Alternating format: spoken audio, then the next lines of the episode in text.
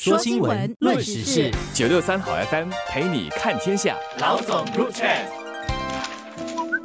你好，我是联合早报的韩永梅，我是联合早报的杨萌。今天我们来谈一个其实市面上一直在讨论的一个问题，每一次解释呢，都还需要再解释一次，永远讲都讲不清楚。这个就是关于主屋，为什么？因为主屋是大家最切身的问题嘛，尤其是预购主屋的定价啦，还有成本啊，到底是多少啦？然后政府常常说这个主屋的定价是考虑到人们的支付能力要负担得起这些问题，但是概念是概念，具体的数字是多少，人们还是感兴趣的。所以政府昨天就。公公布了一个上一个财年所交付的一万三千五百零六个单位啊的主屋啊，总的那个成本价是多少？总的成本价是五十三亿四千六百万元。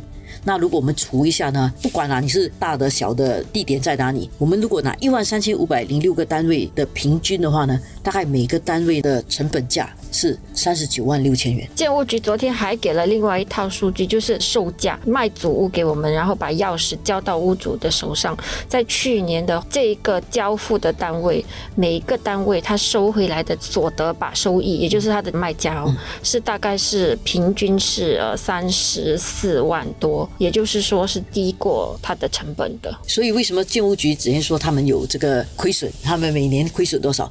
很粗略的算，如果他的平均售价。每一个单位他拿回的是三十四万七千，而他的那个成本价三十九万六千，换句话说，他每一个单位呢大概需要贴四万八。所以你这么一算，四万八去乘他的一万多个单位的话，那个就是他的亏损了。每年单单买卖主屋这件事情上面的亏损，我们把它具体化到平均每个单位的成本价跟他的拿回来的钱，我们就可以比较直观的看到说，其实他在整个的居者有其屋的计划下，其实是在靠着一些国家的资助跟拨款来完成每一个单位的。这个是他一项的论述。他也想谈到说，就算是那个我卖。给你的价，我没有办法回我的本哦。那个价格我也不是乱乱设的。这个价格是怎么设的？老实说，我们一直都提到一点几个数字嘛。一个就是 affordability 的计算，负担不负担得起的其中一个计算标准啊。以房屋来讲，就是不超过五年的总收入，或者是每个月薪金开支里面大概不超过百分之三十。如果你用来供房的钱是在这个范围里面，这样住房的这一点应该是可负担得起的。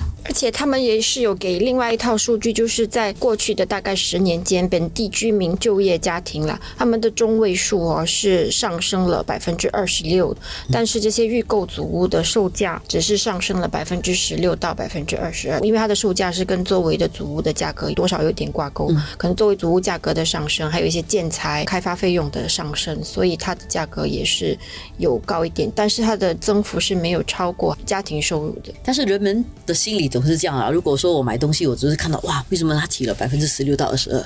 但是其实的薪金收入可能是增加了百分之二十六。但是人们都是这样，我觉得人性就是这样自己要还比较多钱，我就觉得哇涨了很厉害。但是没有考虑到薪金其实也是在增长中啊，所以只要看到涨就觉得是一种生活压力。但是实际上，如果主屋的价格其实永远都不涨，完全不涨，薪金涨，这个现象也是不可能的嘛。因为主屋的价格按照什么来定的？是按照新单位的附近的转售主屋的价格，加上这个单位自己的一些条件，再加上这个市场的情况来定下一个价格。但是政府不是直接跟你征收这个价格，政府会根据这个价格是多少，然后来决定要津贴你多少。津贴了之后呢，他还要确保这是负担得起的，就是他要津贴多少也取决于负担得起或负担不起的问题。关键就在于你那个主屋价格是不是不超过五年的平均收入。所以如果是这样的话，就不管这个主屋周围的价格是上多少，他不会因为这边的转售价上很多，然后你这边就越来越负担不起，因为他决定定价的时候，他还要考虑负担不负担得起。但是人们常常都是看到那个数字就觉得很惊人啊！实际上是不是因为买足而没有钱开销？我觉得这件事情倒不尽然，但是会给人家感觉生活压力，这是必定的。其实前几天有一个国会的答复有说到，三十五岁以下，然后收入是在中位数或者是在最低五分之一的这样的人群，他们买主屋的时候，最后算到来，他们每个月其实中位数他们是没有。用现金去偿还每个月的房贷的，是用的公积金大概八百到一千多。所以其实，在一个中等、中等收入或者往下走的家庭，他们三十五岁啦，就是可能是比较买租屋的一个正常的年龄，至少一半的人是没有花到现款去供屋，可以用公积金支付。我我觉得这点是挺有趣的。如果你去问买公寓的人啊，他大概不会觉得说，哎，为什么那个乌节路的公寓这么贵？然后我只买得起可能五级八度的公寓，不会去投诉乌节路的公寓这么贵，因为我知道那个是超出了我的预算。超出我的能力，所以我想都不去想。